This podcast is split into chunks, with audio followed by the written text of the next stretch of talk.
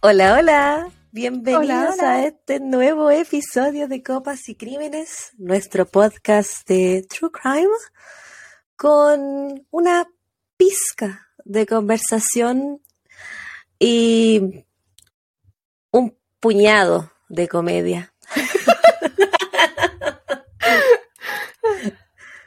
hola, hola, bebita. Hola, Clau. ¿Cómo estás el día de hoy? Muy bien. Y hola, hola a todos los que nos acompañan el día de hoy. Yo estoy bien. ¿Cómo estás tú? Eh, estoy bien también. O sea, sí, yo creo que estoy, estoy bien. Eh, estoy tranquilita. Este es el primero de, de, mis muchos días libres de corrido. Así que. Es rico. Estoy, es como una algo bonito y al mismo tiempo quizá algo quizá no tan bonito que me pasó. Estoy como 50-50. Estoy entre contenta porque hoy día fue un día libre y entre que podría haber trabajado igual hubiese sido algo bonito. Esa, esa delgada línea. Esa dualidad de la vida, de trabajar por el sucio dinero, pero la maravillosa libertad de no tener que hacerlo. Pero bueno. ¿Y tú cómo estás ahí? Comparto tu dolor en eso.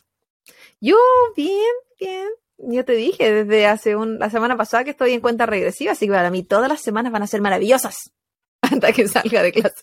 Qué felicidad. Em, ¿Por qué podríamos partir este podcast este día de hoy?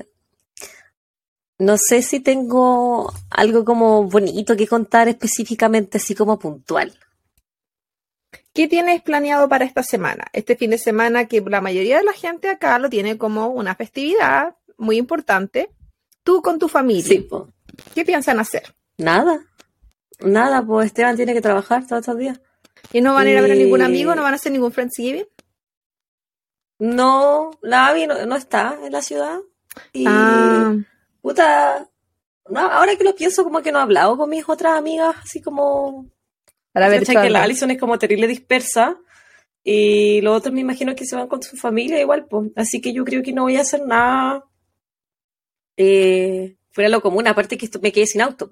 Ayer te dije que ah, tuve que llevar el auto al mecánico para una, para una revisión así como eh, cada tres meses yo lo llevo a revisión porque es parte de la garantía del auto y puta, ayer me llamaron que tiene una filtración en el, en el motor.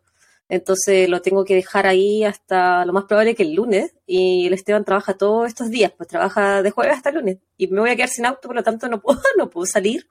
O sea, puedo salir, pero como a caminar en coche. No, aquí no hay, a, diferencia de, de Chile, la, o, quizás de otras ciudades en Estados Unidos, la locomoción pública es bien mala en Las Vegas. Súper mala. Eh, pasa como cada una hora una micro, se demora mucho en, llegar a donde tú tienes que ir. Entonces, y el Uber, para mí, yo soy, quizá me complico mal, más que el resto, que no me gusta tomar Uber porque como ando con la Bendy y si no tienen el, la sillita del auto, es como... Un cacho. Tengo que andar por la sillita del auto para todas partes. Entonces yo creo que voy a andar acá y vamos a salir a caminar y algo piola, eh, estoy sin trabajar onda en el hospital, pero voy a trabajar haciendo mis labores de, madre. Así que esa es mi pega. Sí, igual es rico aprovechar. ¿Y tú tenías algo planeado? Yo tengo un almuerzo el viernes. Estoy súper confundida. Creo que el almuerzo el, el jueves y, el, y un desayuno, un brunch, el viernes. ¿En la U? No, mi prima y mi tía organizaron cosas y mis papás. Ah, qué buena. Quisieron ¿Te invitan?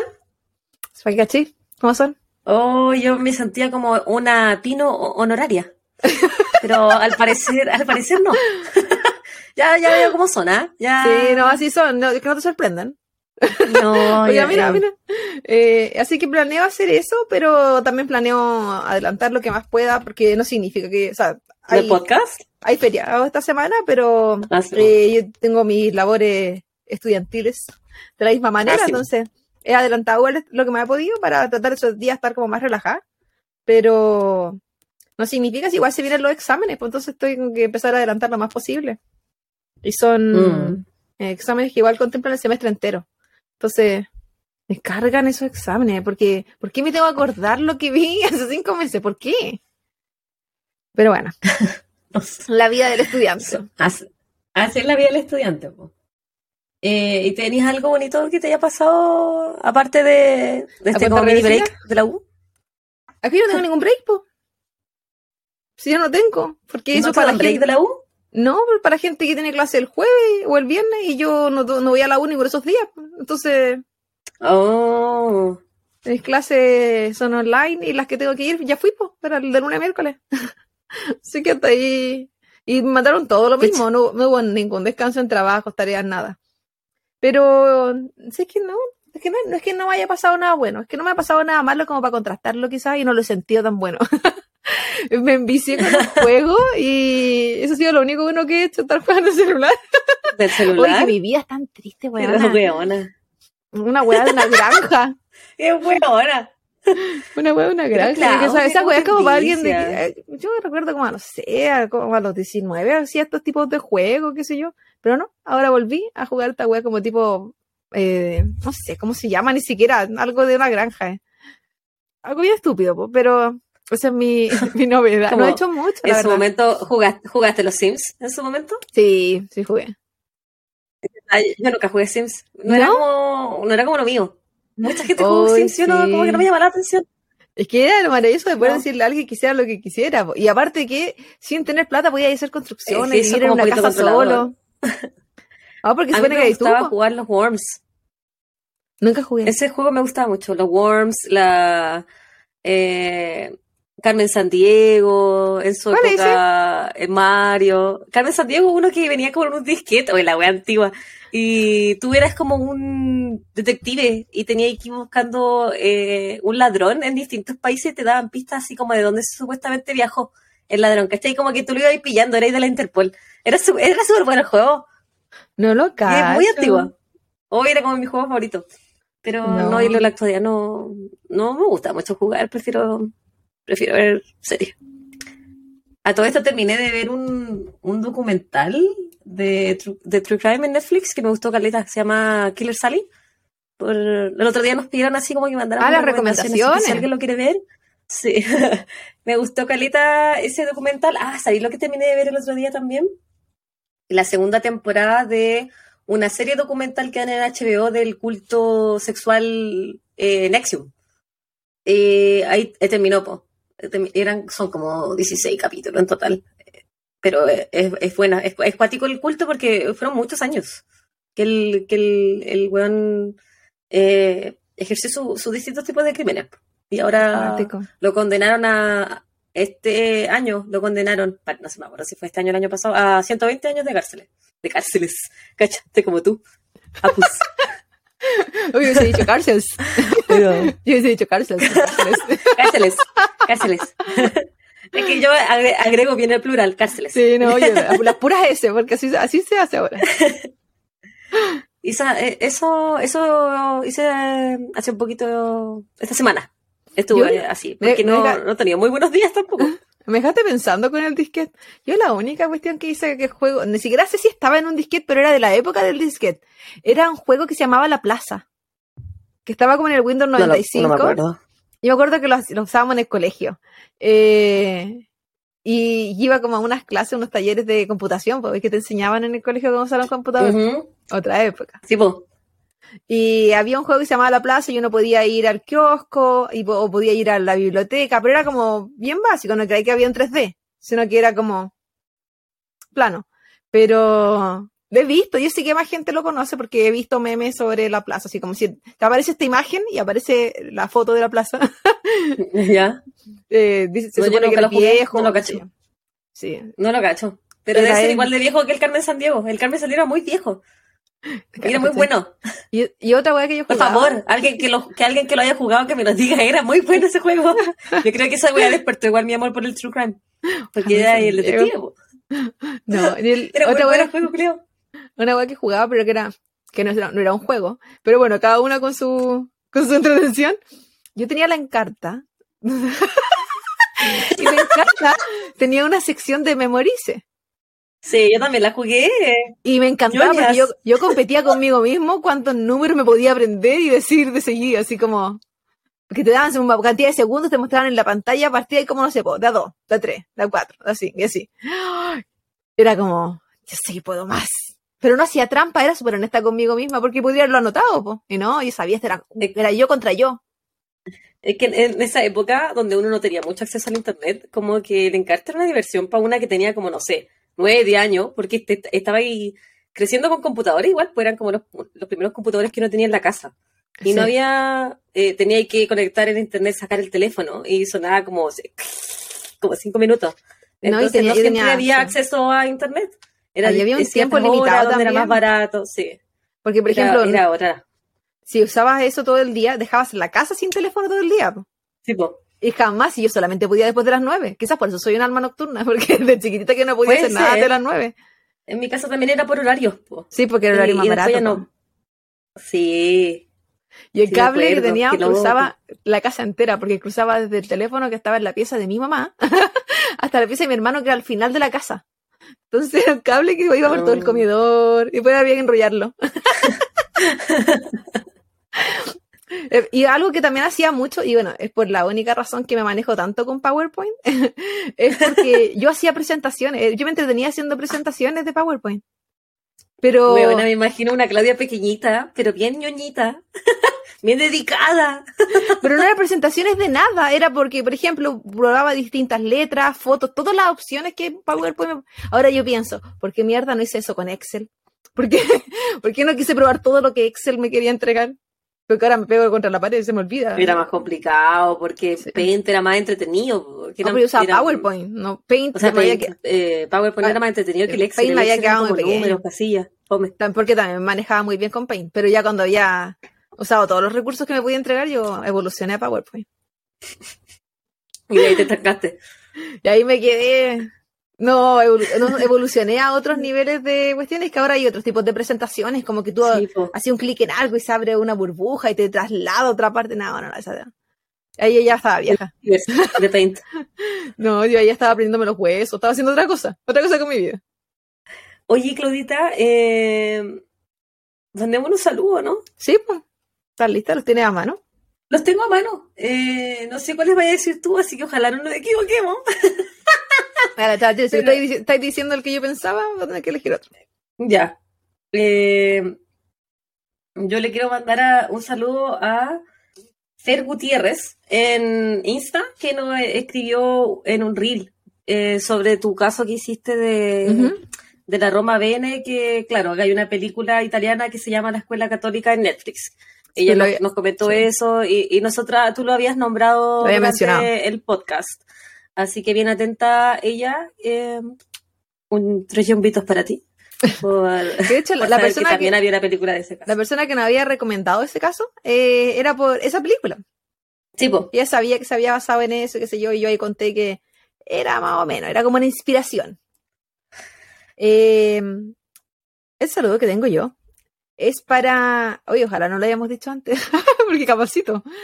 Eh, Jime Belis, no lo hemos dicho, parece. Dice que nos mm, comenzó a seguir porque nosotras le dimos un follow hace un tiempo y que somos su mejor compañía en los tiempos de viaje, que cuando ella va en la micro. El, otro día nos había visto por YouTube y por fin pudo diferenciarnos. Pero ojalá no haya visto las cuestiones que los confundo, pues sí. No sé si el que, los que vieron el, story que subimos, eh, donde mencionábamos quién era quién, porque porque sí, pues eso soy yo, confundo todo el mundo, porque cuando hicimos la presentación la primera vez, dijimos los nombres, bueno, yo dije los nombres cambiados. Después hago los videos de YouTube y nos cambio el nombre. Es que yo no sé quién soy. Se nota. Ni de dónde vengo, ni a dónde voy.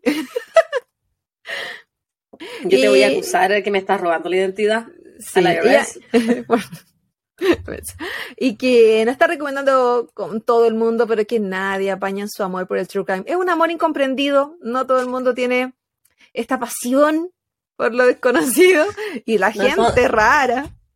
Eh, pero nosotros te acompañamos en este amor. Si los otros te acompañan, amiga, tú no los necesitas, estamos nosotras aquí. Acompáñanos tú a nosotras. Sí. por favor. no dejes. Yo quiero mandarle un saludo a Anto Collado, que también nos escribe en, un post de Instagram de, la Dorotea Puente. Nos comentó que era, era la señora que lo enterraba en el patio. Y sí, pues, era Brigia la Dorotea y tenía un pasado bastante traumático. Así que, Anto, muchas gracias por comentar nuestro post, muchas gracias por escuchar nuestro podcast y un saludito para ti. Saludo. Y el otro saludo que tengo aquí es para hoy, que no sé leer, Daniela Condo Blele.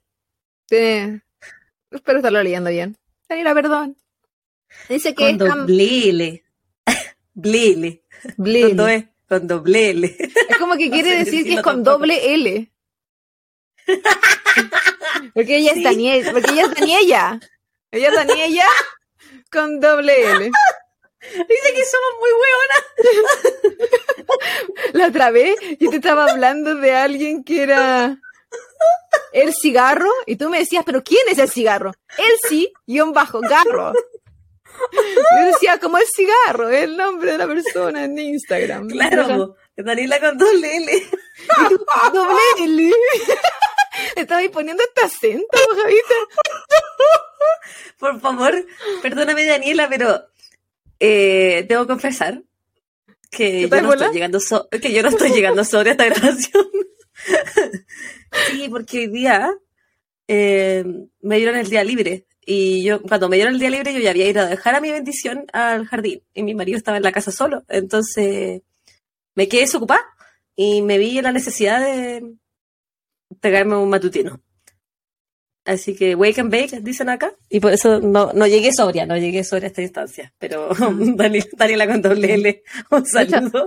Antes del episodio tuvimos que hacer una, una micro grabación que iba solo a ser un par de segundos. Nos tomó la módica suma de 20 intentos. por, mi, culpa también alguno. Sí, no, era solamente yo. éramos, yo creo que 60-40. 70-30. 65. bueno, la Daniela eh, dice que está amando nuestro podcast, que el otro día había un cumpleaños familiar y le había contado a, sus amigos de nosotras y que nos super recomendó. Muchas gracias. Y que se está poniendo al día con los episodios, que nos encuentra seca. Gracias, Daniela con doble L. Eh, doble L. Doble L. Esto es como la Roma BN. Uy, ahora yo estoy. Bueno, déjame cerrar esta historia. Muchas gracias, Daniela. Muchas gracias por las recomendaciones. Chiquillo, todos los que tengan ganas de recomendarnos, denle nomás. Siéntense la libertad. Todos son bienvenidos. Eh, esta casa es grande. El corazón también. Los rollos también. Así que vengan nomás. Eh, estaba, estoy viendo un reality italiano, te lo había comentado que es como el gran hermano, pero la versión italiana. Y te, dije el nombre y ni siquiera si estaba bien, era como Grande Fraterno. Hay una amiga que nos escribió el otro día que dijo que si ella necesitaba ayuda con traducciones, ella vivía en Italia, bla, bla, bla. Y yo siento que, amiga, puro te defraudo. Bueno, no le pedí que me ayude con traducciones, pero cuando yo hago estas pronunciaciones, ella se debe estar revolcando en, su cama, en, su casa. Que pronuncia como la coyoma. Pero bueno, la cosa es que estoy aprendiendo italiano ahora. Porque lo que porque para qué quiero seguir manejando un idioma que no me veo contra la pared si puedo manejar muchos a medias. muchos tres cuartos. Porque si español debo cuánto, 32 años todavía no lo manejo, ¿qué voy a esperar? y que quiero inglés aprenderlo en 5. Ay, mejor italiano.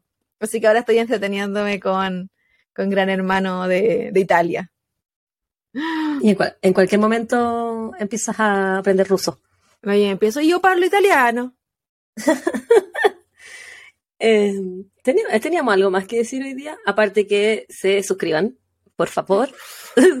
Suscríbanse. Es demasiado importante. En ese botoncito delicioso que dice suscribirse, follow, eh, regordete, apriétenlo y también, si se ven en la tentación de darle cinco estrellas a nuestro podcast, darle cinco, cuatro no nos sirven, así que cinco o nada. Si usted dice, ¿saben qué? Me gustaron, pero no se merecen cinco, guárdeselo, medítelo, rece. Consúltelo con su almohada. Sí, hable con su terapeuta. Y... su terapeuta les va a decir que nosotros nos merecemos, merecemos cinco estrellas. Porque somos buenas esforzadas. Expertas en nada, pero esforzadas. No nos quedamos en el intento, ¿no, señores? No, y la intención es lo que cuenta. Sí, es verdad. Mi mamá siempre dice eso. Pero fue todo con buena intención, pero ¿qué me importa si el resultado no era bueno? Pero en este caso, me trago mis palabras, madre, perdóname. la intención es todo lo que cuenta aquí, en este podcast. Así que. ¿Mm? Así que. ¿qué? Oye, Clau. Eh, ¿Qué estás tomando? ¿Hablamos eso? ¡No! Tenemos tres minutos para mencionar esto, Javita Carolina. Uh. Yo estoy tomando una deliciosa sangría. ¿Y tú? Me lo imaginé. Yo estoy tomando una bombita Buzzball de Coco Chiller, eh, pero tiene crema, así que me va a hacer mal. Pero está rica, es como saber chocolate. Esas botellas son muy bonitas. Describe la botella para los amigos que no te están viendo en YouTube. Es como una bombita, así chiquitita, redondita, como yo. y tengo otra que es como una, son como bolitas. Sí. Y la, otra que tengo es de Margarita, de Lima, parece. Bien bonitas. Tan buenas para dejarla para adorno en Navidad. Eso es de que uno hace en la eh, casa. Si le sacáis esto, le podéis poner una velita. Y le ponéis como chaya también. ¿Sí? Te quedaría bien bonito si, si yo fuera así como de esa gente como bien artística, así pues, ponte tú. De más quería una, pero como soy yo no, no sirve para nada mi Five More Skills. No soy para nada creativa eh, ni artística, así que no. Pero bueno, salud amiga, salud por eso. ¿Estás lista? ¿Estás dispuesta?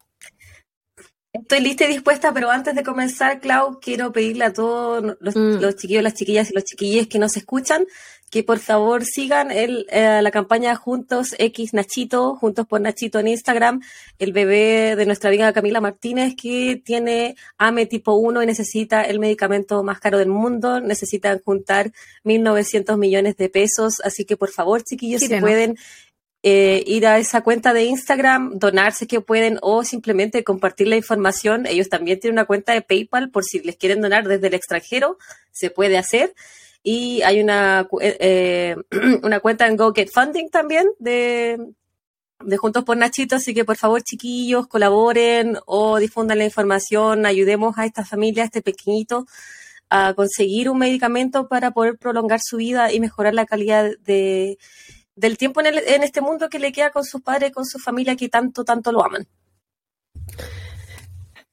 Exactamente todo lo que dijo la Javi. Eh, en el caso de que se encuentren en Chile, eh, se puede meter a la, a la, página de Instagram, como ya mencionó, y ahí van a encontrar que existen tres cuentas donde se puede donar. Hay tres bancos con los que están haciendo, eh, están recibiendo transferencias. Y si eh, puede además participar en las actividades que se están realizando, ellos están haciendo colectas, están haciendo bingos. Usted, usted sabe, todo lo que tiene que hacer la gente en Chile cuando la salud no da el ancho con las necesidades de sus, ciudadanos. Es muy importante que ayudemos eh, como podamos, ya sea compartiendo, contándole a la familia, así como ustedes van y les cuentan a su familia sobre nosotros, vaya y cuéntenles también de este caso, que si dos millones de personas dan una luca, dan mil pesos, se junta. Si un millón de personas dan dos mil pesos, se junta. En este momento la campaña tiene unos, varios miles de seguidores. Por supuesto, me imagino que todos han donado, todos están haciendo lo, suficiente, pero eh, ¿cómo se llama? Divulguemos, contémoslo al resto. Mientras más gente sepa, más fácil va a ser que se junte este dinero para prolongar la vida de Nachito. Eh, la esperanza de vida para los niños sin este, este tratamiento eh, puede ser hasta de un año, él tiene tres meses. Estamos jugando contra el tiempo. Esto es cuenta regresiva, lamentablemente.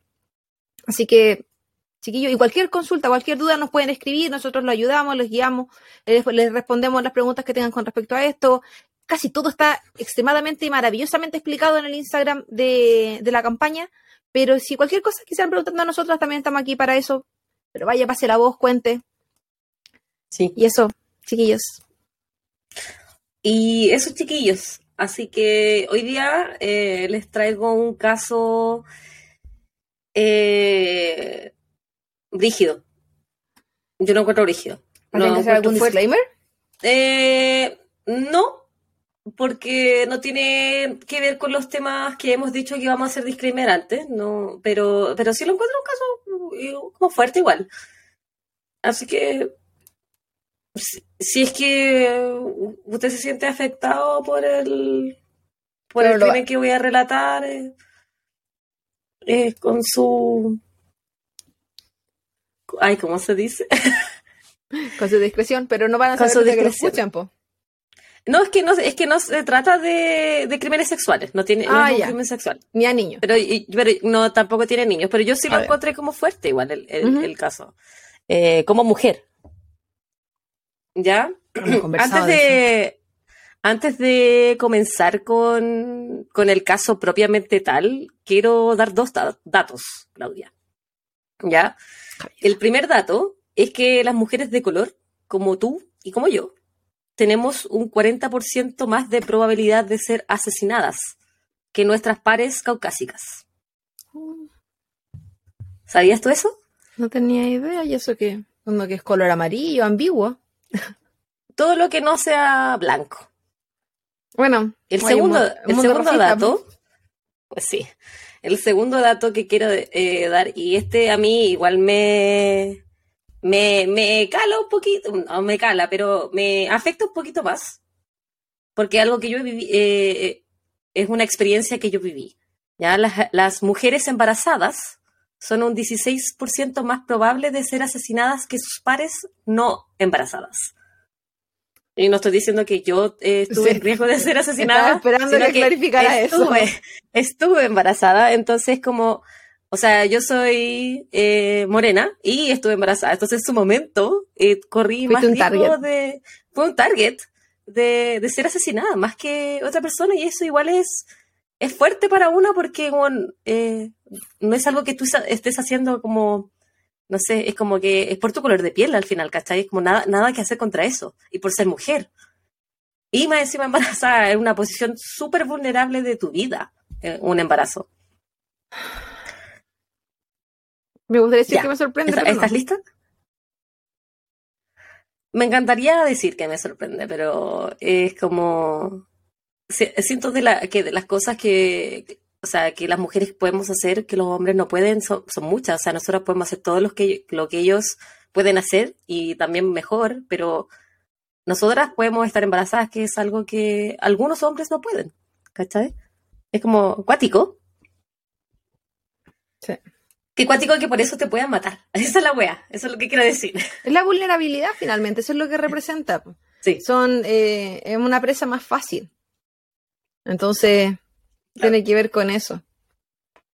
Sí. Y, a, nivel de racismo y todo eso, nosotros somos más, una presa más fácil, más débil, mm. más vulnerable que una persona caucásica. El 2 de septiembre de 1999, la familia Cohen estaba en proceso de mudanza. Acababan de vender su casa en Jericho, New York. Sin embargo, el nuevo comprador había especificado que querían que todos los escombros fueran removidos de la propiedad antes de él mudarse a la casa. Que es una petición completamente normal si tú estás comprando una casa. Ronald Cohen con la ayuda de los empleados de mudanza, pusieron un barril de metal en la entrada para que se lo llevaran los empleados de sanidad. Sin embargo, el barril que había estado en el entrepiso de su casa desde antes que él viviera ahí era demasiado pesado. Pesaba alrededor de 350 libras, que en kilos será unos 170 kilos, 175 kilos por lo que los empleados de sanidad le dejaron un mensaje en el buzón de, cartas a Cohen y le pedían que él agendara con la ciudad extraer el barril. Ellos no se lo podían llevar por dos razones. Una era que era demasiado pesado y la otra era que el barril estaba sellado y al desconocer sus contenidos no podían arriesgar transportarlo. Con justa razón, porque el barril podía haber tenido algún material químico tóxico. y no sabían. Ronald Cohen, curioso por saber el contenido del barril, decide abrirlo con la ayuda de uno de sus vecinos. Al hacerlo, aparte de encontrarse con un olor horrible, ellos observan un zapato de mujer, lo que parecía ser una mano y un pie humanos. Además de un líquido café verdoso que rodeaba lo que ellos creían que era el cuerpo de una persona. Por supuesto, ellos dan aviso inmediato a la policía, quienes llegan rápidamente al lugar y se llevan el barril a un laboratorio para poder investigarlo. Déjame tomar un... Es como el barril del caso de Japón. Cuando el barril metálico de 55 toneladas fue analizado, descubrieron en su interior el cuerpo momificado de una mujer que medía aproximadamente 152 centímetros, de raza caucásica o hispana, aproximadamente de entre 20 y 30 años. Esta mujer, además, había tenido un trabajo dental inusual, tenía oro tapando parte de sus dientes, por lo que se creía que ella podría ser proveniente de algún lugar en Latinoamérica. Junto con ella, encontraron papeles casi ilegibles, un libro con direcciones, unas hojas de plástico verde líquido café verdoso y pequeñas bolitas de plástico de esas como pellet, muy pequeñas. Al evaluar a la víctima, encontraron 10 laceraciones en la parte de atrás de la cabeza, además de múltiples fracturas de cráneo. En el interior de su cuerpo había un feto de 17 pulgadas en centímetros aproximadamente unos 42-43 centímetros. Un bebé de género masculino casi al término de gestación se encontraba dentro del cuerpo de la víctima. Al analizar el barril, encontraron que éste tenía en su exterior códigos de serie usaron esos números para descubrir que el barril fue manufacturado en una empresa de New Jersey en 1965. En dicha empresa tenían registro de los números de serie, por lo que pudieron localizar a la empresa a la cual ese barril se, eh, se había vendido. Esta era una empresa de fábrica de flores plásticas llamada Melrose Plastics ubicada en Manhattan, la cual había sido vendida en el 71 por ambos dueños. Uno de los dueños era Howard Elkins, quien ya estaba retirado y en ese momento vivía en Boca Ratón, en Florida, junto con su esposa y su familia. Cuando dije que encontraron como unas hojas plásticas eh, eh, adentro del barril, son esas típicas como hojitas de, arreglos florales plásticos, esas hojitas verdes que como que acompañan a las rosas, ese estilo. no sé si en, los arreglos, arreglos plásticos. Eh, sí, en los arreglos plásticos. Ya. Yo sí, porque ahora me. Claro, yo estaba pensando en hojas como hoja de papel. No, las de plástico. De forma ah, paralela. me, refería al tipo de. No, sí, sí entendí la que. Pero es como ese plástico duro, po. Como. Como de arreglo no sé cómo. De, flores, de flores, no de eh, hoja como cuaderno. De, eh, sí, sí, sí, sí, sí. De forma paralela se sigue investigando cómo llegó el cadáver a la casa de Cohen. Cohen. ¿Ya? Porque él estaba vendiendo su casa, pero decía que el barril no lo puso ahí.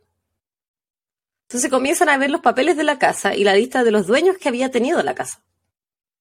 El dueño anterior a Ronald Cohen había modificado el entrepiso de la casa y al ser consultado por la policía, Cohen dice que él no había modificado el entrepiso, él solamente lo había puesto a código, como se dice acá, así como regular que no hubiese riesgo de, daño, de infraestructura, de incendio.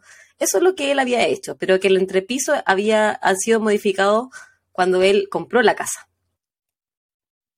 Y asimismo, cuando él compró la casa, ya estaba ese barril ahí. Por lo tanto, los detectives buscan quiénes son los dueños originales de la vivienda.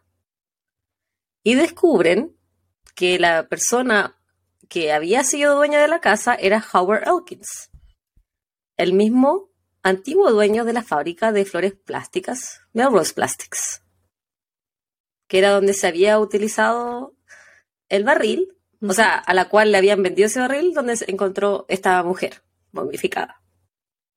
¿Se entiende, cierto? Sí. Ya. Entonces los investigadores van a entrevistar al ex socio de Elkins, quien confirma que este último estaba teniendo una relación extramarital en el año 69 con una mujer hispana que trabajaba en la fábrica. Por esta misma razón, los detectives tomaron un avión hacia Boca Ratón, en Florida. Llegan a la casa de Elkins, quien, al contrario de su ex socio, es bastante poco cooperador, fíjate. Elkins dice que ellos no usaban ese tipo de tinte que habían encontrado en el barril, por lo tanto no tiene idea de dónde salió ese barril. Cuando le consultaron los detectives sobre su fidelidad hacia su esposa, él sí admite haber tenido un amorío, ¿Y cómo pero que no se acuerda que él eh, tenía un amante cuando fueron a entrevistar a su ex socio ah, con el que tenía la fábrica. Contó todo. El socio se fue de tarro y les dijo que, claro, que Elkins había estado saliendo con una mujer hispana en el 69. Y cuático es como que te vayan a entrevistar a ti por algo y yo termino hablando, sí, lo que pasa es que la Javi cuando tenía 18...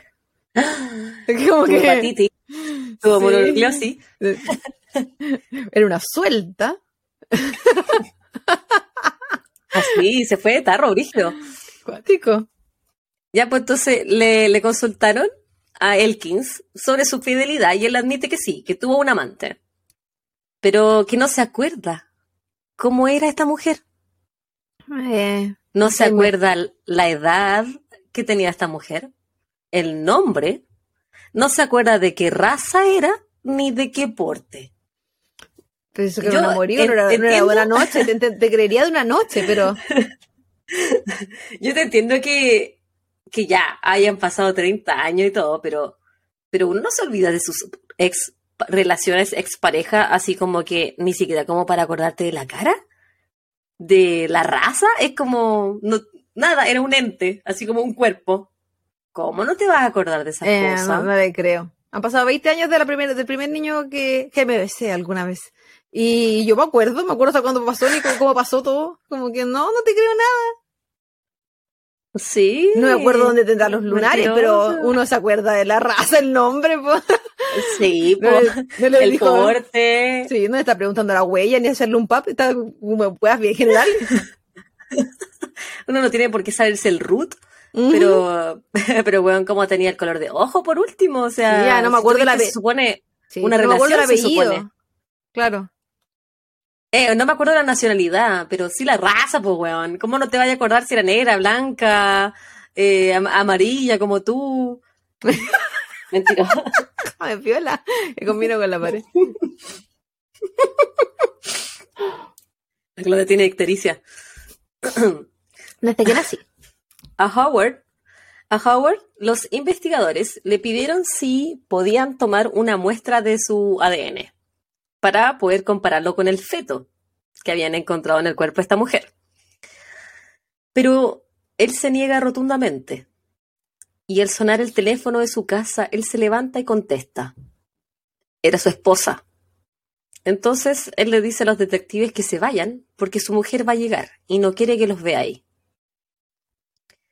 Los detectives acceden a esta petición, a esta petición porque, claro, no tienen una orden de arresto, no tienen nada, solamente van como por la buena onda y antes de, retirarse, uno de ellos les dice que van a volver con una orden de la corte, le van a tomar una muestra de ADN y que ellos saben, están seguros que él es el padre de ese bebé, mm. por lo que pasará el resto de su vida en la cárcel.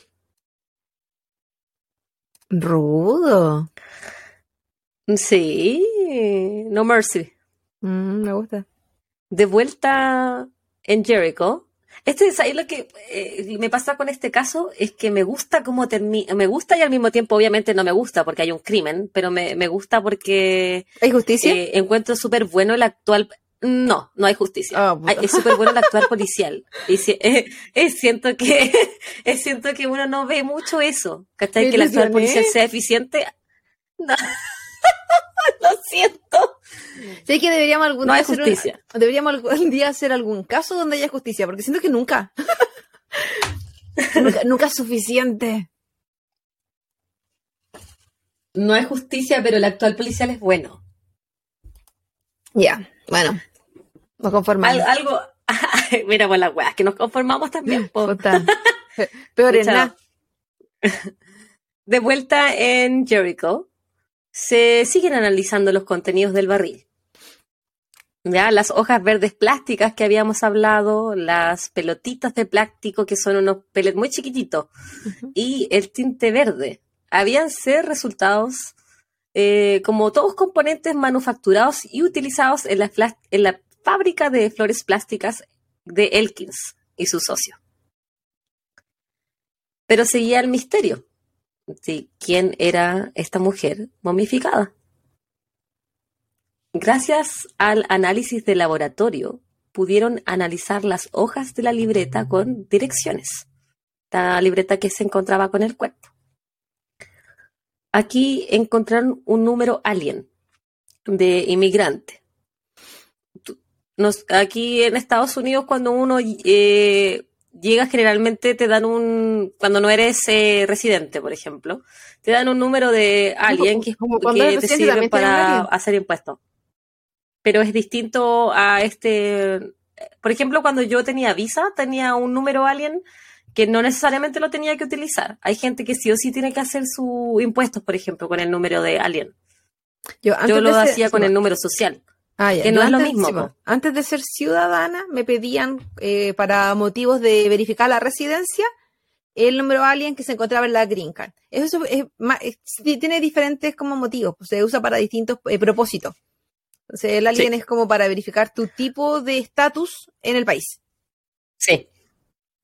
Entonces, ellos van con este número de alien y lo llevan a las oficinas de inmigración para consultar a quién, a quién le pertenecía este número y encuentran el nombre de la persona. Lo, ubican súper rápido. Mm. Se llamaba Reina Angélica Marroquín. Ese era el número alien que, habían encontrado en la libretita. ¿Un puro apellido? De esta forma, Reina Angélica Marroquín se llama. Nombre y apellido. Pues uno nomás, por Reina con Y, reina de nombre. Sí, pues, pero ah, Angélica, ah, segundo nombre. Sí, sí, sí. Entonces, como que da como Sí, sí, sí, solamente un apellido. ¿Mm? Bueno, que ¿tú aquí usas tus dos apellidos? Sí. Yo también, pero hay gente que no. El Esteban a veces ocupa uno nomás. No, me, da, me puedo tener problemas legales porque la, el seguro social está con los dos nombres. Si seguro no, pero no me, no me, refiero así como. Ah, no, porque como estáis hablando que en el sistema la encontraron como normales. Sí, sí, yo me imagino que quizá, eh, por ejemplo, eh, yo, yo, los tengo como con guion, y en Chile no son así. No, no pero ya se lo sacó, ¿no? Acá si uno a veces no le pone el guion, eh, te lo coma, te lo toman como segundo nombre. Entonces a mí me ha pasado. Mm. Ellos me ponen Claudia, eh, Varela como segundo nombre y Pino como el apellido. Y es como, no, pues amigos, si somos latinos tenemos A Esteban le pasa lo mismo. Y a mí no me pasa porque yo los tengo con, con el guion. Sí. sí. Ya, pues ella eh, era una inmigrante de El Salvador que llegó a Estados Unidos en 1966. Asimismo, dentro de las pertenencias de ella, y gracias a luz infrarroja, pudieron determinar que uno de los papeles que estaban al lado del cuerpo decía, no te enojes, dije la verdad. De las distintas direcciones y números de teléfono que pudieron recaudar del librito de Reina, ni ese librito con negrito que tenía con muchas direcciones, distintos datos, ninguna de estas direcciones servía. Habían pasado 30 años de su muerte. Los números estaban desconectados o las personas no vivían en esa misma dirección. Todos, excepto uno. Mm. Katy Andrade, la mejor amiga de Reina, seguía viviendo en el mismo departamento y aún conservaba el mismo número de teléfono, 30 años después. Qué cuático. Cuando los detectives hablaron con Katy, ella les pudo dar mucha más información sobre Reina Marroquín. La mujer, que tenía sueños de trabajar en la industria de la moda, vivía en un pequeño departamento, el cual era parte de una iglesia que ayudaba a mujeres solteras. Katy y Reina se habían conocido porque esta última tomaba clases de inglés con Katy. Andrade también le informó a los policías que Reina trabajaba en una empresa de flores plásticas llamada Melrose Plastics pintando flores artificiales. Todo calza apoyo. A poquito.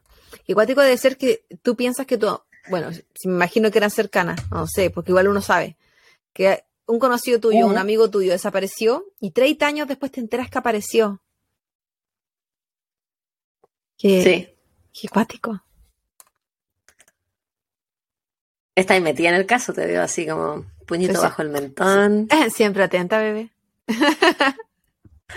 No me pongas nerviosa. Te voy a hacer una prueba al final. En 1969, Reina le había confesado a su amiga Katy que estaba saliendo con un hombre casado, del cual ella estaba esperando un hijo. A Papito no le gustó esa parte. No le gustó que Reina saliera con un hombre casado. No, él sabe. No, con su mamá, su mamá sufrió tanto por hombres infieles. Él desaprueba la infidelidad. sí, no estaba de acuerdo. Aunque Katy no conocía el nombre del novio de Reina, sabía que era su jefe, el cual le había prometido a Marroquín que dejaría a su esposa para poder casarse con ella. Mentiroso. Es que esa chiquitita está criando un viejito pascuero. Ahí faltó hace 30 años atrás la amiga date cuenta. Le faltó. Amiga date cuenta. Según Katy, Reina le contó que conocería a su pareja cuando éste dejara a su esposa. Bueno, si tú me dices que estáis pololeando con alguien que está casado, pero me lo vas a presentar después si estás embarazada. Yo te diría, pero Claudia, ¿qué está pasando, amiga? Loca, si yo te digo que estoy saliendo con alguien casado, tú vas y me pegáis y no alcanzo ni a embarazarme. no alcanzaría. ¿Qué clase? ¿Quién es esta Claudia? No, no ¿Qué hiciste con ella? No, no podría.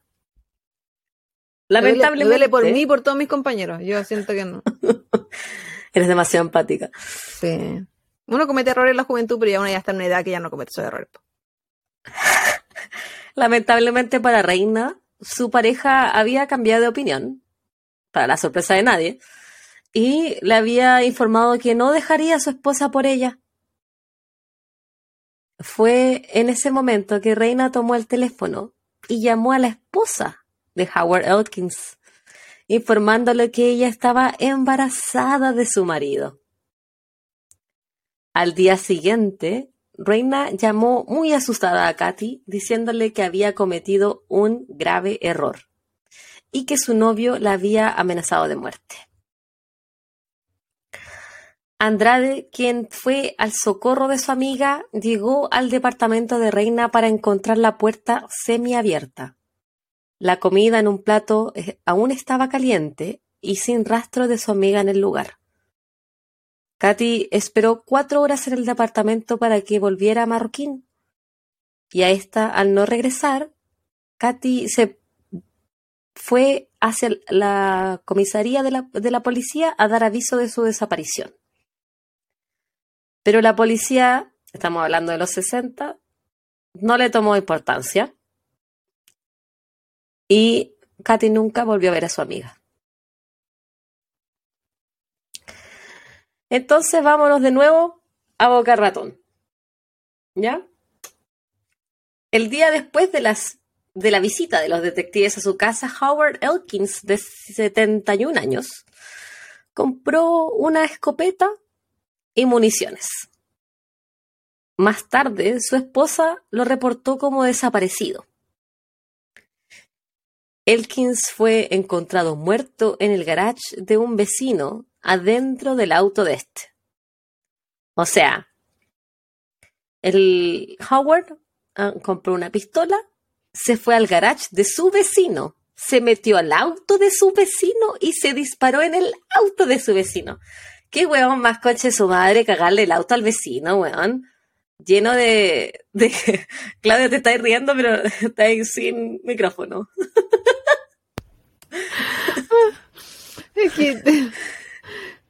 ¿Por qué? Y, se disparó en la cabeza. O sea, dejó materia cerebral en todo el auto de su vecino. ¿Y qué culpa tenía el vecino? Sí. ¿Por qué no lo hace en su propio auto? Que sabía que Era súper mal vecino. Dijo, él dijo, me lo voy a cagar una última vez. Sí, porque, porque alguien haría algo así. ¿sabéis qué? Me quiero colgar, pero no me voy a colgar en mi casa, me voy a colgar en el, comedor de mis vecinos, cosa que abren la puerta y me vean. Como, ¿por qué? Para cagarle la, existencia un rato a esa persona. Un rato largo. Yo esa parte la encontré muy rara. Eh, era como porque no, eh, porque no tu era quizá para decir que no lo encontrara su propia familia. Pero ¿y la otra? En su, en su auto, en su garage. es que quizá no le importaba, po. Pero ándate a un bosque, escóndete en una wea así, po.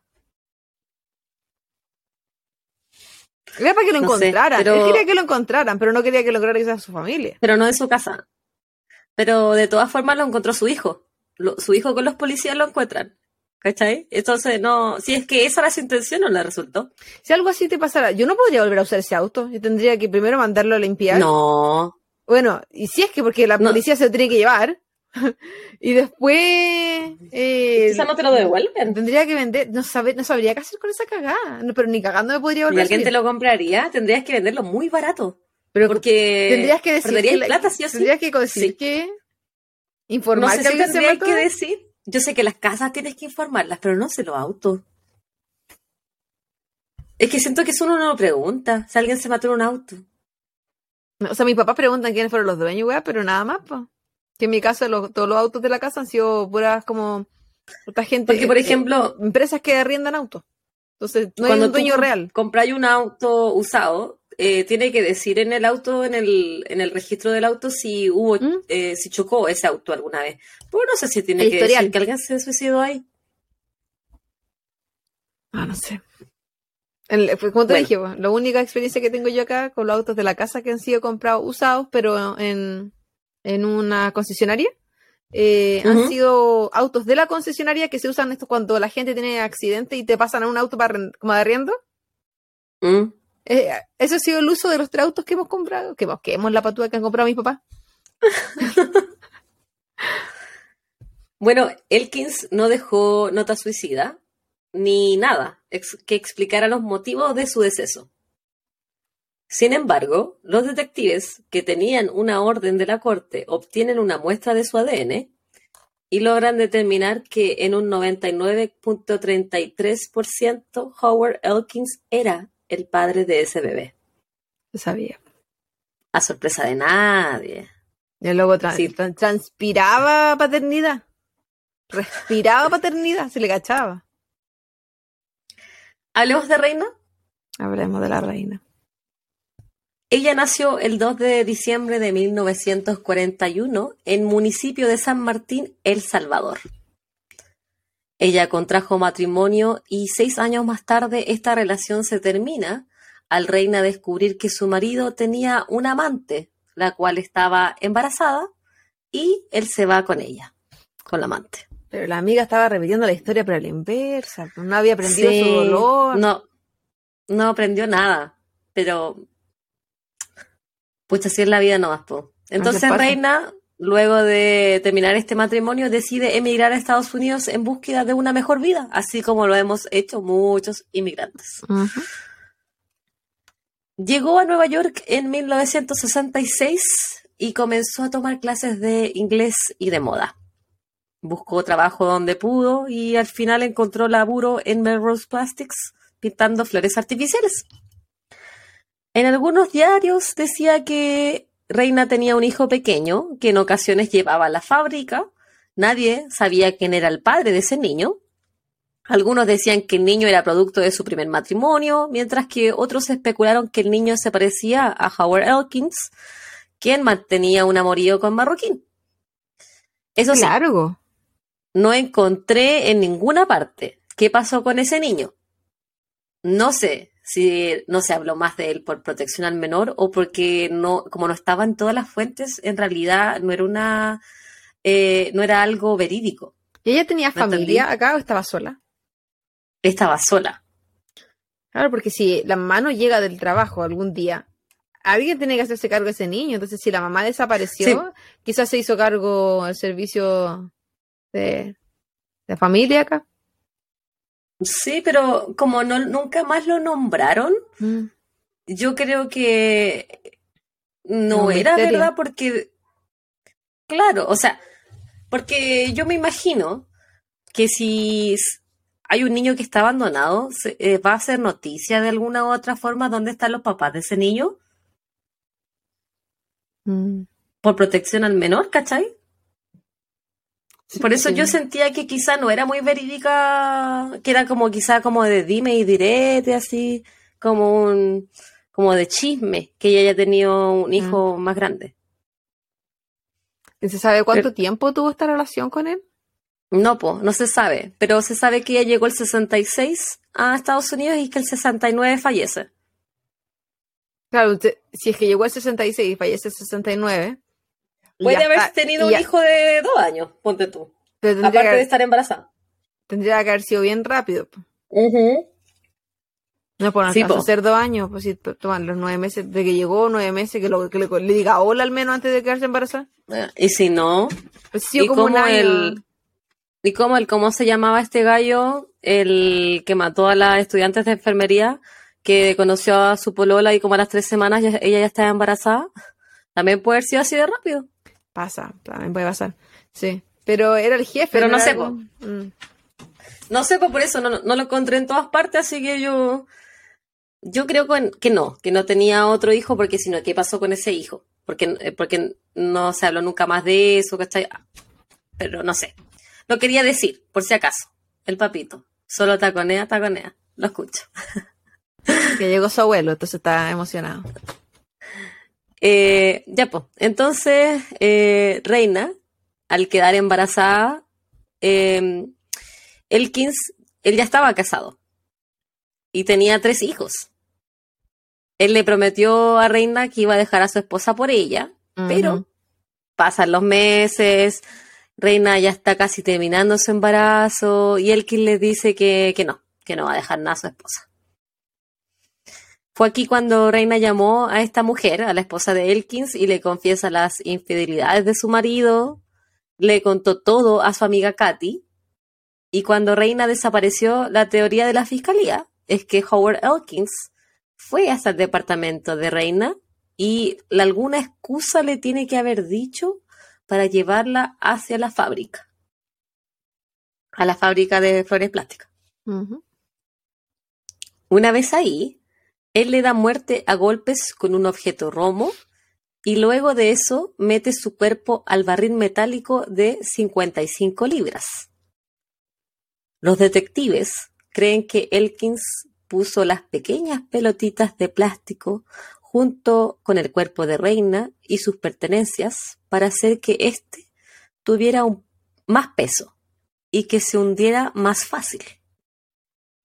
¿Se hundiera a dónde? Me, me preguntarás tú.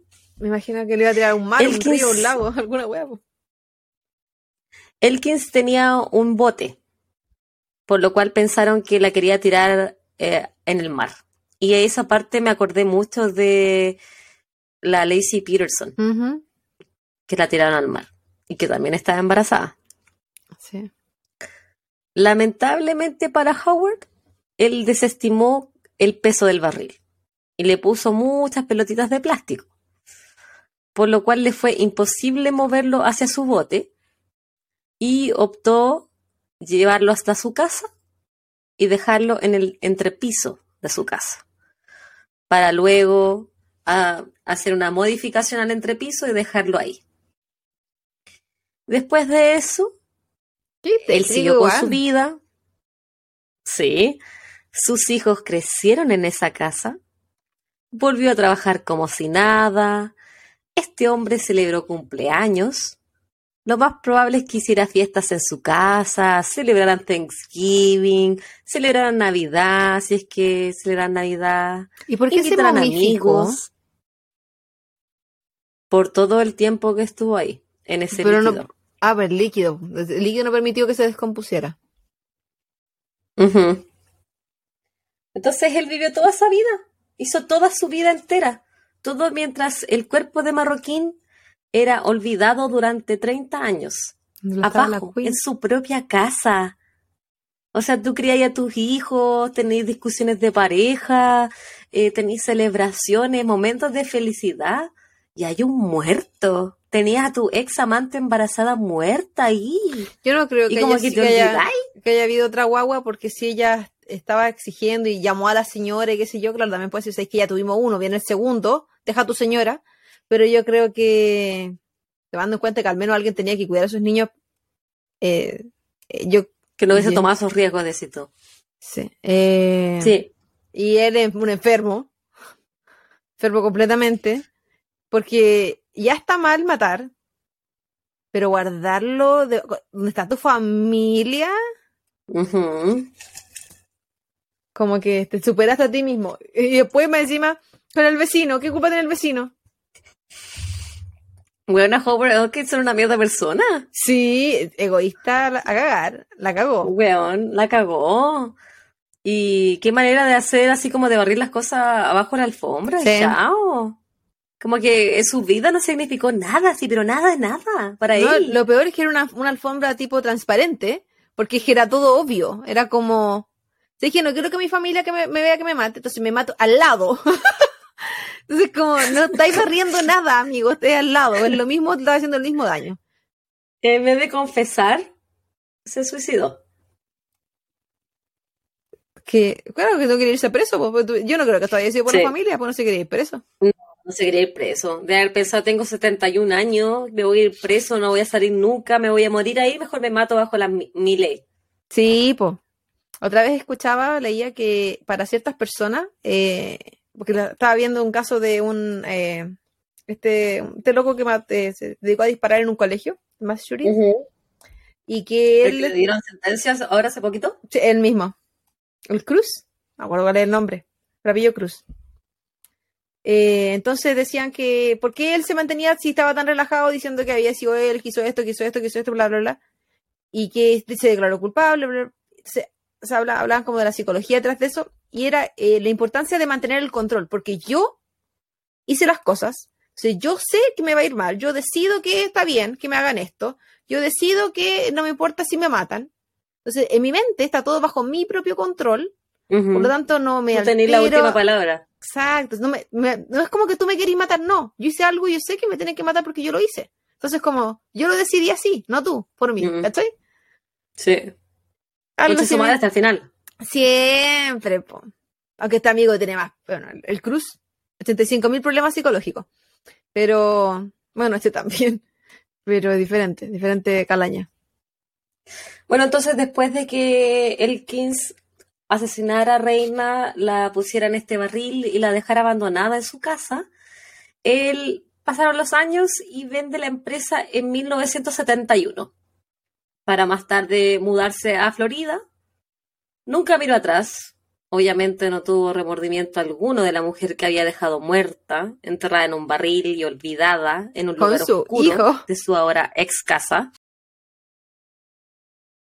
Y obviamente ya habían descubierto quién era Reina, habían descubierto quién era el papá de su bebé, eh, habían descubierto el, asesino de Reina. ¿Y, qué pasó después? Ya aquí hay, hay solución para este caso, ¿cierto? Yo, te dije, muy bueno el actual policial, pero, pero no hay justicia, porque el asesino se, suicida, entonces no hay, no hay justicia de, ley, ¿cierto?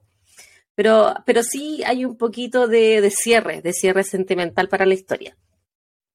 Oscar Corral un periodista del diario Newsday viajó hasta San Martín, en El Salvador, donde encontró a la familia de Reina. Y consigo llevaba el diario con la foto en la portada de Reina y la historia de su muerte. Después en el post vamos a subir la foto del diario. Al encontrar a la, a la madre de Marroquín, esta era una mujer mayor ya, ¿cierto? 95 años tenía. Él la encuentra, le muestra la foto de, Reina y ella estalla en llanto al ver la foto de su hija. La familia de Reina comentó que cuando ella se fue a vivir a Estados Unidos, les enviaba cartas constantemente, donde les contaba de su vida, de las cosas que aprendía, de su trabajo, de su día a día, porque ella estaba intentando mejorar su vida, mejorarse. Pero estas cartas paran en 1969 y nunca más vuelven a saber de ella, de su hija, de su hermana, de su prima. Y entonces la, la madre de Reina le contó al periodista que ella llevaba 30 años soñando con su hija. Y en ocasiones soñaba que ella estaba atrapada adentro de un barril. El cuerpo de Reina Angélica Marroquín fue enterrado en un cementerio de su aldea salvadoreña y su madre falleció un mes más tarde y fue enterrada a su lado.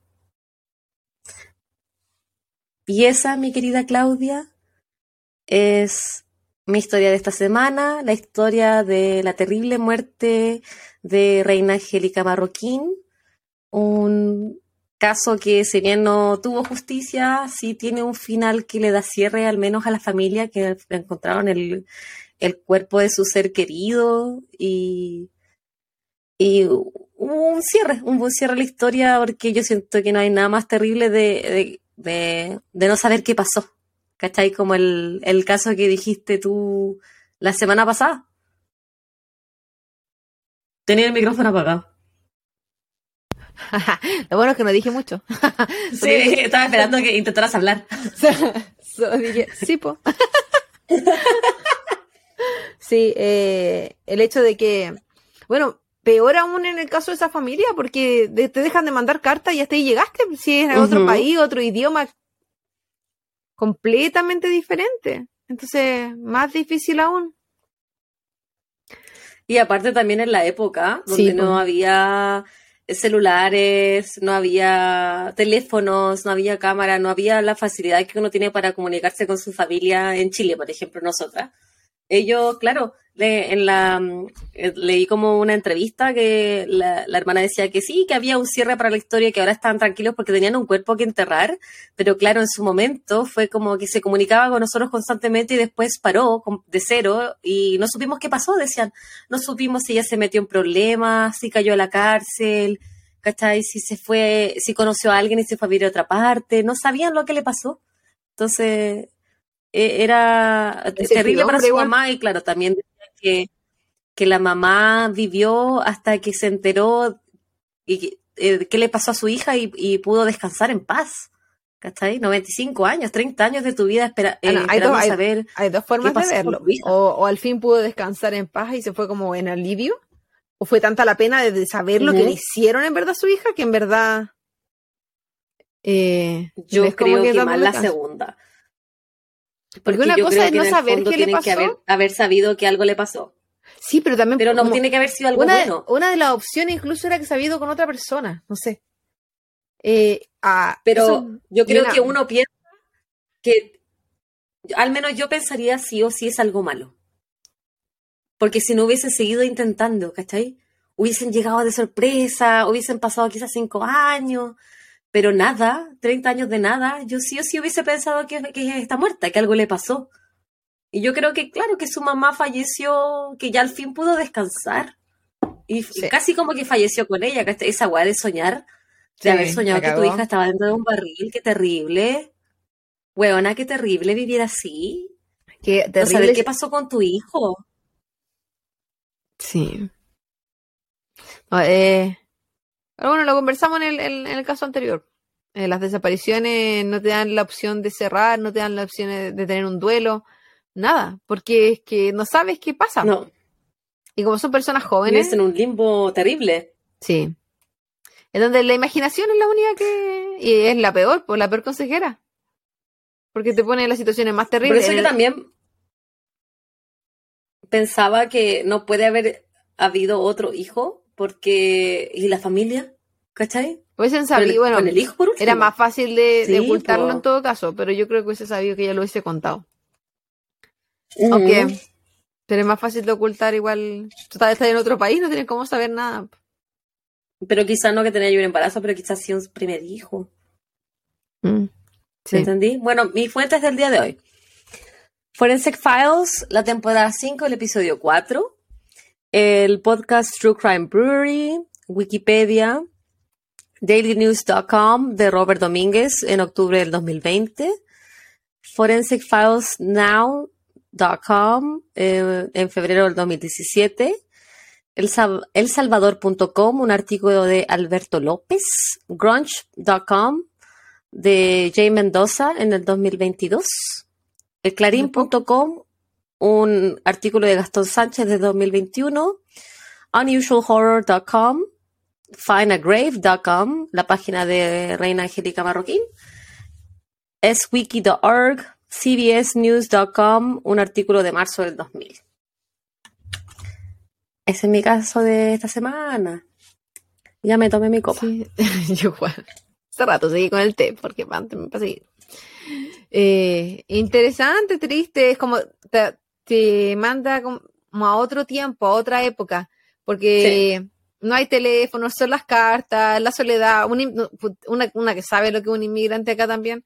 Eh, es difícil, aparte que si tú tenías una amiga, que tu mamá pueda tener un contacto con esa amiga, ya sea por barrera idiomática o porque si más encima la comunicación era solo por carta, aún más complejo. Se demoraban. Y se demoraban en llegar las cartas, ¿cachai? No, es que yo, no era, por, más que diga, tengo una amiga que se llama Juanita tu mamá no va a conocer a la Juanita, tú le estás contando que existe, pero de ahí a que es otra realidad. Sí, es difícil. Em, uno ya como que es difícil mantener comunicación eh, viviendo en el extranjero y es que ya sentís que te perdí muchas cosas. Imagínate en esa época de haber sido muy solitario para ella. Entonces, claro, se refugió en este hombre, ¿cachai? Que tenía un buen pasar, que era su jefe, que quizá ella la, pilló en un momento eh, emocional bajo también, solitaria, y la sedujo de esa forma, porque ella era una mujer guapa, no, no era fea, era joven, y él era un hombre mayor, no, no mayor así como un pie en la tumba, un pie en la tierra, pero mayor que ella, delicioso no era, entonces, yo creo que, claro, ella se, vio en esa posición de que este hombre le otorgaba compañía, le otorgaba afecto, de, se de haber sentido muy sola y al final, eh, bueno, eh, quedan embarazados porque uno no queda embarazada sola, la weá se hace de dos, y él no respondió y, y no respondió de la peor forma, ¿cachai? O sea, una cosa es ser papito corazón y la otra es... Esta weá. Pero ¿por qué la tienes que matar? ¿Por qué la tienes que matar, weón? ¿Cachai? O sea, ya por último, ya, eh, no, dice que no, no, no, no es tu agua, ¿cachai? Es mentira. En esa época no existía el ADN, entonces él lo podía haber negado, ¿cachai? Hasta el, hasta el final. Pero no, la pero ¿por qué la tienes que matar, weón? ¿Cachai? No. ¿A qué te decir que lo entiendo? Yo creo que es que a mí como que me afectan los casos de embarazada. Este, Desde que estuve embarazada. sí. pues sobre todo porque... Eh, toca, como una fibra distinta. Independiente de que uno, eh, que ella pueda haber estado tomando malas decisiones en su momento, eso no significa que las malas decisiones necesariamente tuvieran que llevarla a esto. Muy por el contrario. Todos tomamos malas decisiones. Pero las malas decisiones de ella, ninguna debería haber eh, Sí, terminado, sí, terminado como, para que las Sí, me estoy comiendo un hielo. Te veo. tengo al, chiquillo aquí caminante en el camino. Está el hombre. Sí, es que está el tata, entonces eso ya lo, lo altera. Pero qué terrible, qué penita. Y la situación de ella me la imagino, eso es lo peor que me la imagino en su soledad máxima. Quizás nadie la reclamó. Bueno, la Katy eh, fue la única, su amiga que, la, que fue, la fue a hablar a la policía, pero no, la, no le hicieron caso, pues, bueno. No le importó. No, ya va a aparecer, es como la típica, no, ya va a aparecer. Y, claro, y obviamente fue porque ella no era blanca, pues. No les importaba, por lo mismo, ¿cachai? Porque era una minoría, porque era inmigrante. Sí. Y, obviamente, la policía de ese, de ese entonces valía hongo, pero la policía cuando descubrieron su cuerpo hicieron súper bien su trabajo, o sea, fue en cuestión de días. Fue muy rápido. Bueno, hubo una buena investigación, entre lo que buscaron encontrar en el barril, los dueños de las casas, todo. Pues, bueno, y las pistas también estaban más que conectadas, también esa es la otra wea. Porque como es de la mm, este hombre ni siquiera puede enterrarla en un lugar diferente, la enterró en su propia casa, con sus propios materiales, de su propia empresa, era como, con el ADN su, de su, de él. Era, sí, pero estaba todo yo también me pregunto, por ejemplo, entiendo por qué él obviamente no la movió de flojo el weón y modificó la casa y hizo como que nada pasaba. Pero si tú compras una casa y hay un barril misterioso, yo haría que alguien lo vaya a ver ese barril, porque yo quiero vivir mi vida encima de, eh, eh, de mis cimientos de mi casa con un barril misterioso. Pero todo el mundo lo veía. Yo me podría, yo, Sí, sí estaba a la vista. Estaba como en el entrepiso. Pero si tú entrabas como a ese cuartucho, se veía el barril. Sí, decían que como los, nietos del weón del Cohen que iba a vender la casa, como que jugaban en el, ah, pero qué en el sótano y alrededor de la wea súper tétrica, po. Es como, weón, pero ¿cómo no analizáis que, que tiene ese barril? Así como, ya, eh, ojos que no ven, corazón que no siente, pero eso es como un extremo yo, yo consultaría qué es, porque me, preocuparía que sería algo tóxico. Cuando nosotros nos cambiamos. Creo que necesariamente no pensaría que es un cuerpo. Cuando nosotros nos cambiamos pero esta casa, mi papá revisó todo. Todo. aparte del, del sótano. ¿Sótano se llama el basement? ¿Sótano? Sí, sí, Y el otro el ático. Entonces tenemos el sótano, que es bajo la casa, del primer piso, está el segundo piso, y está el ático. El ático se accede, como en las películas, a través de una escalera que está detrás de un closet. Tal cual. Y además de esto está el, entretecho del garage, que se hace bajando una escalera desde el techo para poder subir al entretecho del garage. Entonces son muchos sectores en esta casa que en la normalidad yo no tengo acceso. Yo nunca me he metido al ático. Nunca me he metido al entretecho del garage, por ejemplo. Pero mi papá revisó todo. Encontró, no sé, un guante de béisbol firmado del año 50, por ejemplo. ¿Y valía plata? No tengo idea, está en la casa. ¿Pero por qué no lo evalúan? que no sé, casa, güey. Intentamos entender qué decía la firma, pero como las firmas son como rayas, como no sé quién es, pues no sé qué nombre es, no sé qué equipo es, no sé nada. ¿Y por qué no lo trajiste para acá? Para que fuéramos esos weones de no sé, Rick, me parece falso. Cuando vaya te lo. De, ¿El precio, ¿Cómo se llama la weá? ¿Ese programa? ¿El precio de la historia? ¿Algo así? Sí. Están aquí, pues weón, en la tienda estratégica. cuando vaya te lo llevo. Ya. Y encontramos, por ejemplo, una colección de láminas, esto como laminitas típicas de los coleccionables antes de béisbol. Sí. Tampoco teníamos idea. Cosas así, no sé. Una guitarra. Pura weá. Que, que bien, pero bueno, que la familia que vivía acá antes era muy mayor también, pues entonces fueron cosas que duraron de su vida. Los dos años anteriores.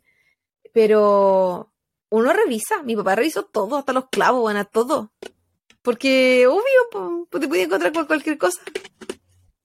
No, pues. A ver, perdón, estoy mascando hielo. Sí, te escucho. ¿Te escucha más fuerte? No. Así que no, sí, sí. No, no entiendo mucho esa familia. Tampoco entiendo el hecho de que la, de que la esposa, los nietos, los hijos hayan visto ese tarro y no hayan nunca preguntado, nunca se hayan cuestionado, nunca leía la, que yo como esposa le dijera a mi marido, ¿cuándo vaya a sacar esa weá de acá? No es peor ciego que no quiere ver. Yo me preguntaría qué weá es. Sí, pues. Si le tienen llega con un, con un barril, weona, de la nada, yo me preguntaría qué weá, ¿qué es esto? No, y con, lo, con los zapas que soy yo, déjame ver. Muéstrame. yo igual. ¿Me puedo meter adentro? No sé, pues una, una pregunta, weá. Bueno, no entiendo. Eso pues, pan con queso, es mi caso de esta semana. Eh, Reina Angélica Marroquín. No, no lo conocía, ¿eh? No, no conocía a la Queen. Ojalá que donde sea que esté ¿A, a la Queen, pues se llama Reina. Ah. Pero se escribe reina con idea. No importa, está tipo de reina. A, la, queen. A la queen. Eh, que donde sea que esté, eh, qué bueno que fue entregada a su tierra con su familia, con su mamá.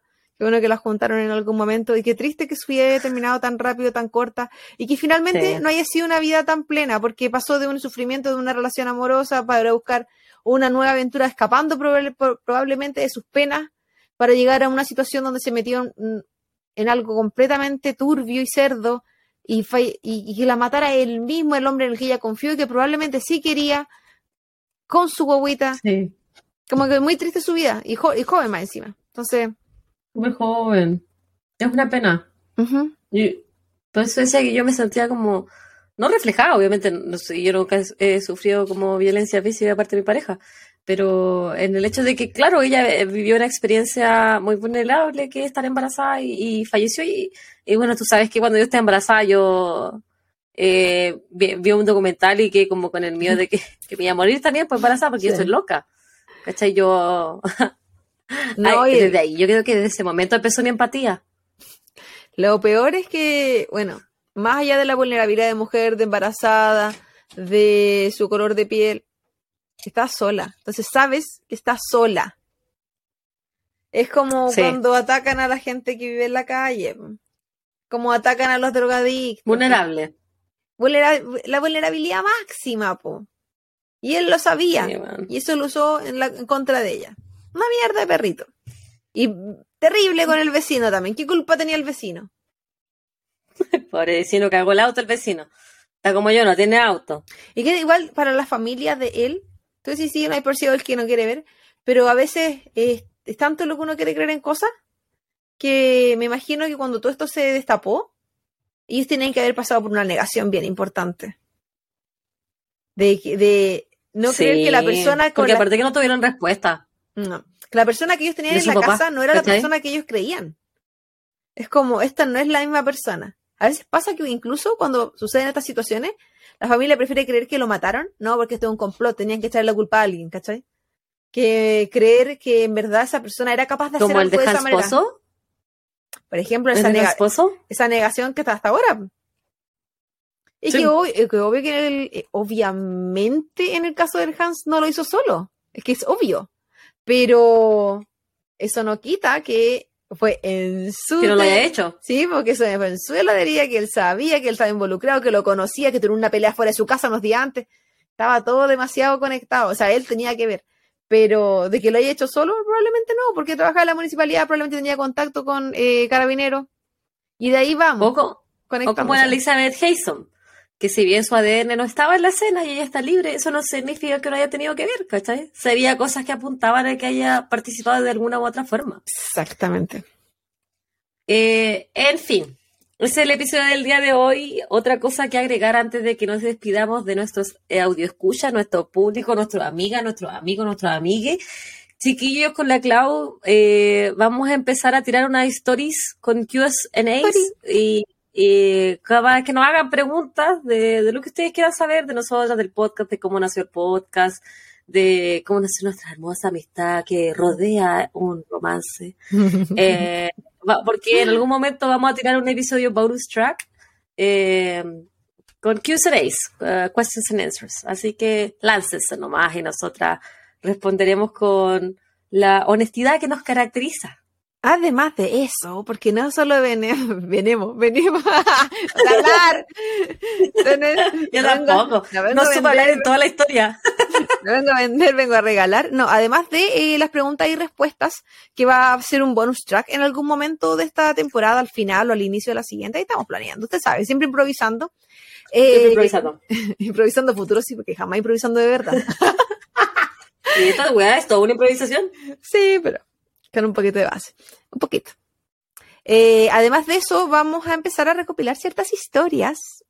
Eh, uh. Porque nos, obviamente nos tenemos nuestras amigas y amigos que de repente nos escriben y dicen, ¿saben qué? Me pasó algo parecido con tal persona. ¿Saben qué? Conocí a alguien que era tal cual. ¿Sabes qué? Mi expareja, y me, nos mandan la noticia y su expareja está involucrada en tal y tal caso.